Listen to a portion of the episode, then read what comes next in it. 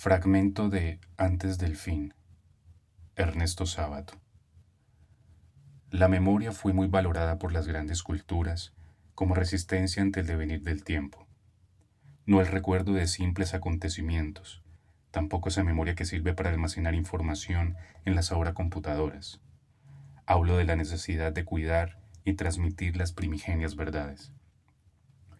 En las comunidades arcaicas, Mientras el padre iba en busca de alimento y las mujeres se dedicaban a la alfarería o al cuidado de los cultivos, los chiquitos, sentados sobre las rodillas de sus abuelos, eran educados en la sabiduría. No en el sentido que le otorga a esta palabra la civilización cientificista, sino aquella que nos ayuda a vivir y a morir.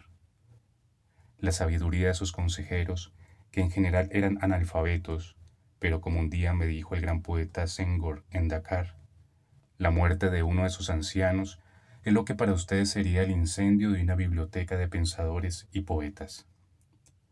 En aquellas tribus, la vida poseía un valor sagrado y profundo, y sus ritos, no solo hermosos sino misteriosamente significativos, consagraban los hechos fundamentales de la existencia, el nacimiento, el amor, el dolor y la muerte.